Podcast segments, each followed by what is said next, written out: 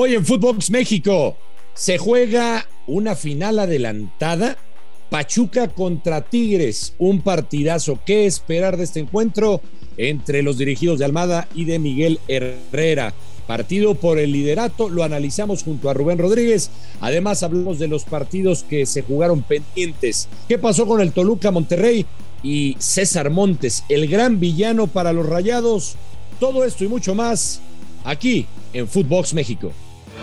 Footbox México, un podcast exclusivo de Footbox. Amigos de Footbox México, ¿cómo están? Un gusto saludarlos en otra edición, eh, aquí junto a Rubén Rodríguez, supliendo a André Marín y al ruso Brailovsky. Un gusto saludarte, Rubén Rodríguez, para darle otro toquecito, ¿no? De repente es bueno, ¿no? hay que darles descanso a los señores, eh, se lo merecen, y pues nos encargaron el changarro. Vamos a ver qué, qué sale de todo esto, mi querido Rubén Rodríguez, porque hay que hablar de, varios temas interesantes.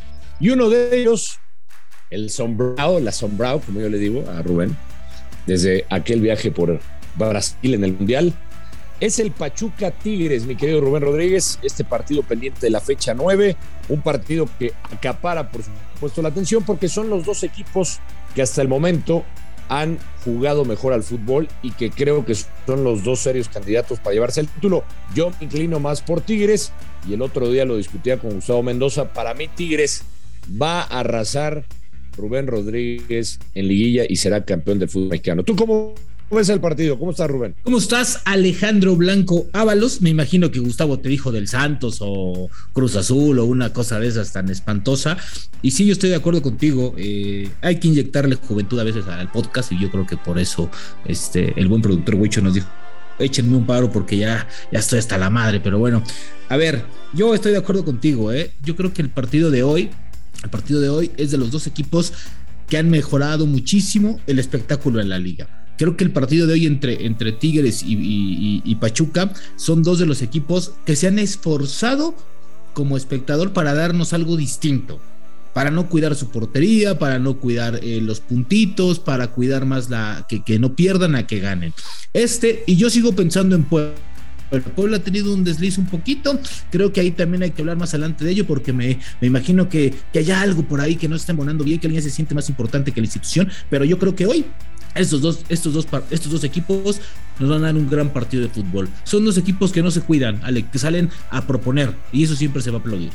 Sí, dos, dos equipos que proponen, que tienen técnicos eh, que les gusta eh, ofender, que han aprendido, sobre todo Miguel Herrera, tú lo conoces bien, eh, Rubén, es un técnico que cuando empezó su carrera creo que era más desbordado en esa parte, ¿no? Más eh, no, tan cuidadoso en sector defensivo o como dicen los estrategas, más eh, con equipos más equilibrados y eso creo que lo ha aprendido Miguel durante su carrera. De hecho, con este Tigres, Rubén, la parte que más le costaba era la parte defensiva. Ya la ha corregido también Miguel y, arriba, bueno, eh, tiene muchas armas, ¿no? Con los dos franceses, con Tobán, con Gignac.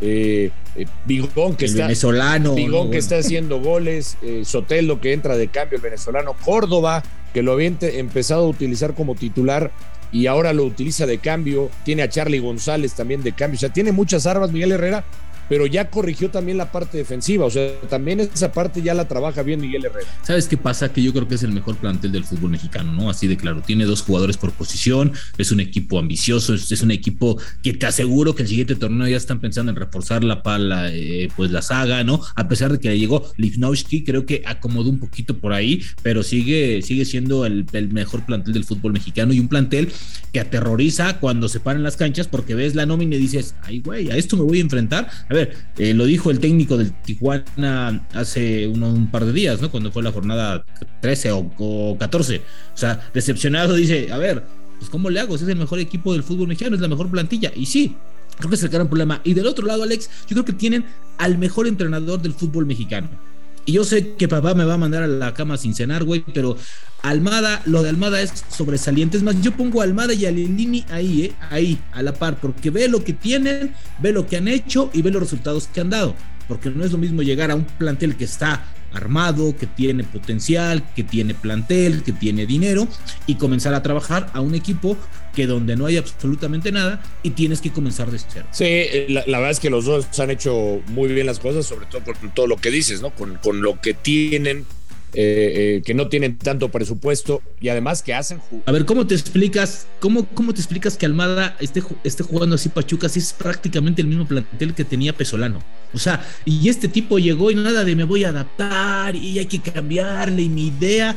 No, pues a, las, a, los 15 días este equipo ya está jugando bien al fútbol, o sea, a ver cómo. Y luego dicen que no tienen camita, ¿no? Pero bueno, eso es otra cosa. Eh, este, este, este, tipo, este tipo empezó a trabajar de, desde ya, desde ya y ve los resultados en general. Hay varios ejemplos, Rubén, en este torneo que ¿De, la camita tendida, ¿eh?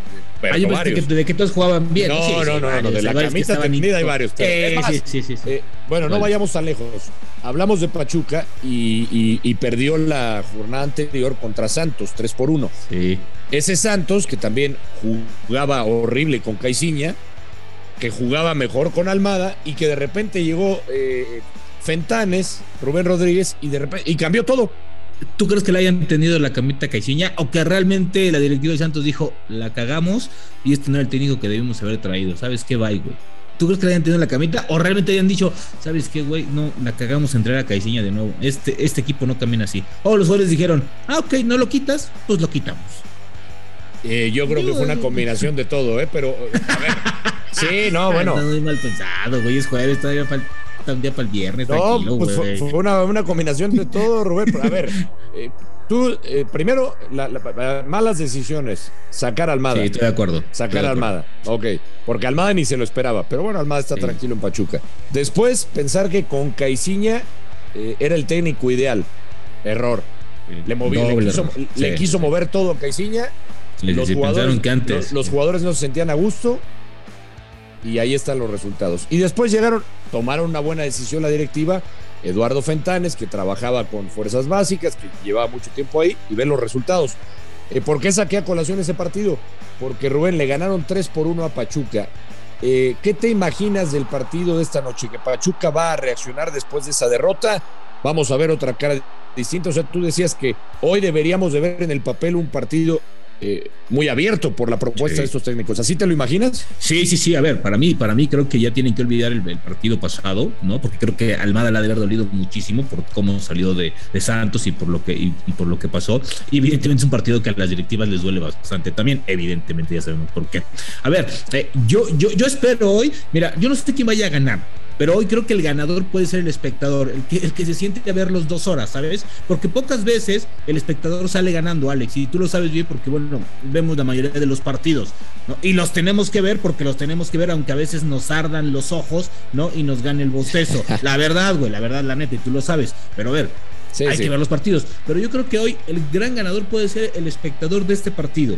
Machuca es un equipo que busca la portería. Es un, es, es un equipo vertical. Es un equipo que va hacia el frente. Con muchos jóvenes, con mucho dinamismo.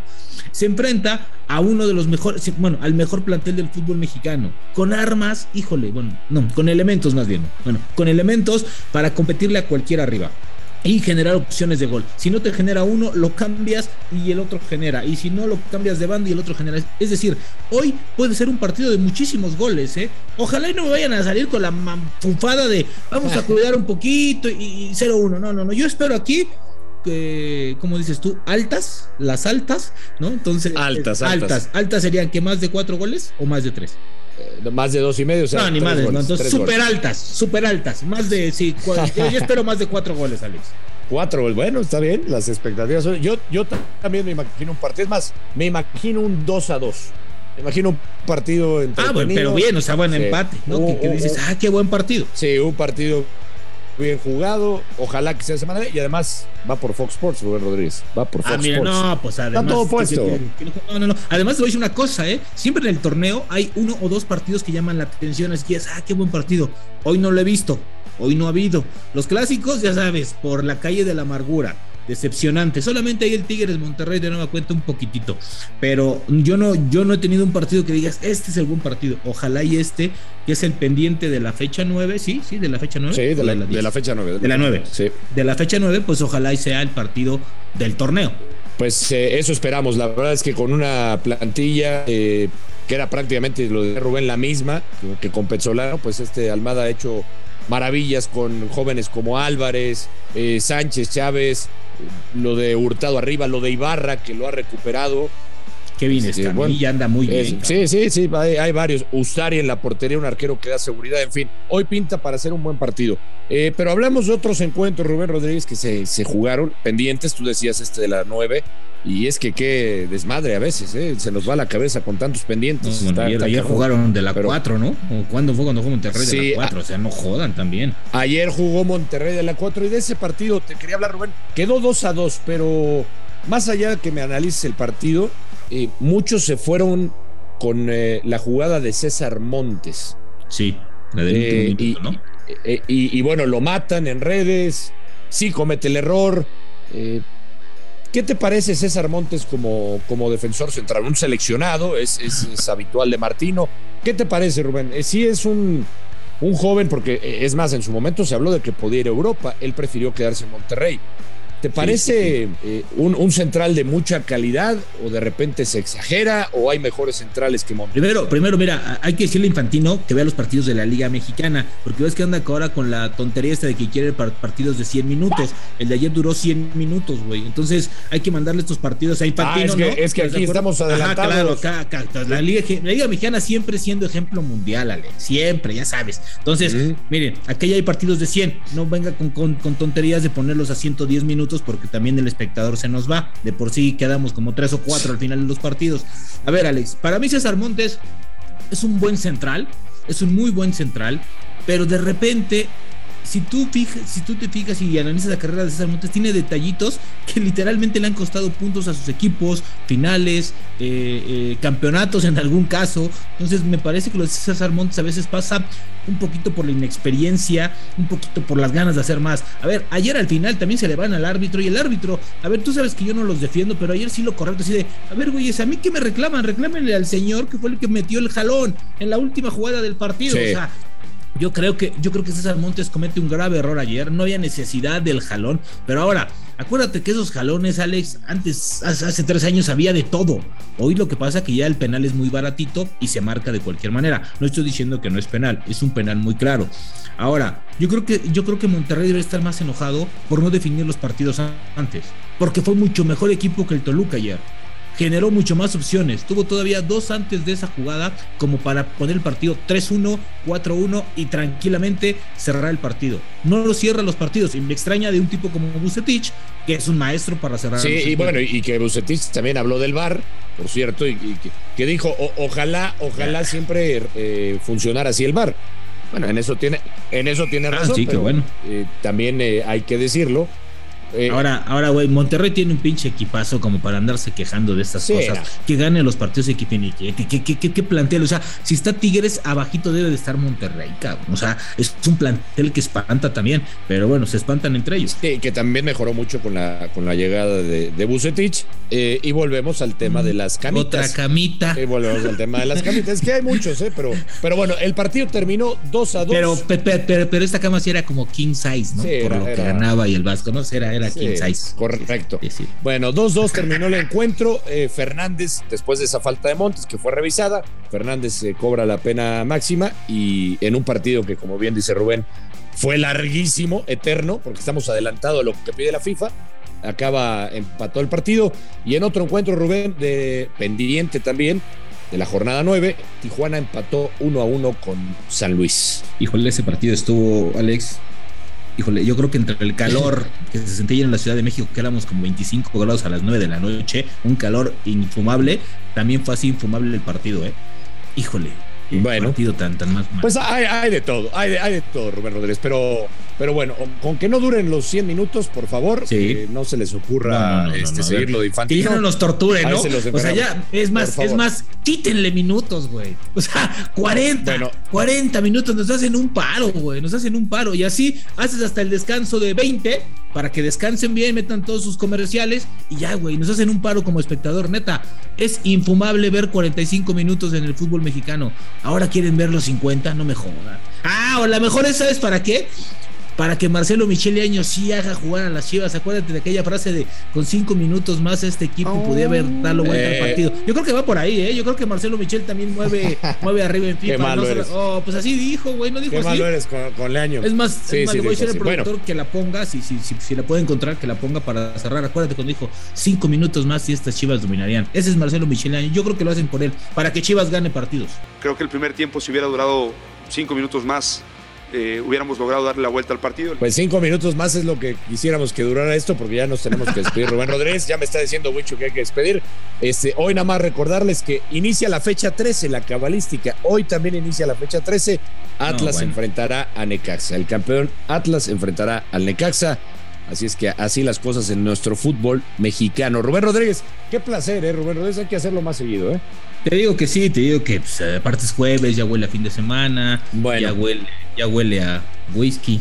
A ver si nos invitan más seguido Brailovsky y, Marina. A, y Marina. espacio. Bueno. Un abrazo a ambos dos, dijeron. Exactamente. Gracias por su sintonía. Esto fue Footbox México. Hasta la próxima. Esto fue Footbox México, solo por Footbox.